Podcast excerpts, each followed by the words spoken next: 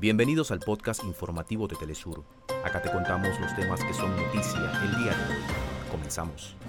A través de una declaración conjunta, Venezuela y Santa Lucía ratifican los principios de autodeterminación de los pueblos de América Latina y el Caribe como territorio de paz, solidaridad y cooperación.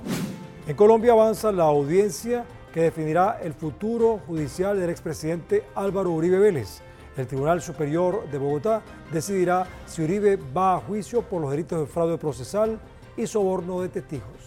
El pueblo sirio despidió con diversos actos a los mártires del atentado terrorista ejecutado contra la Academia Militar de Homs, que dejó 89 muertos y más de 200 heridos.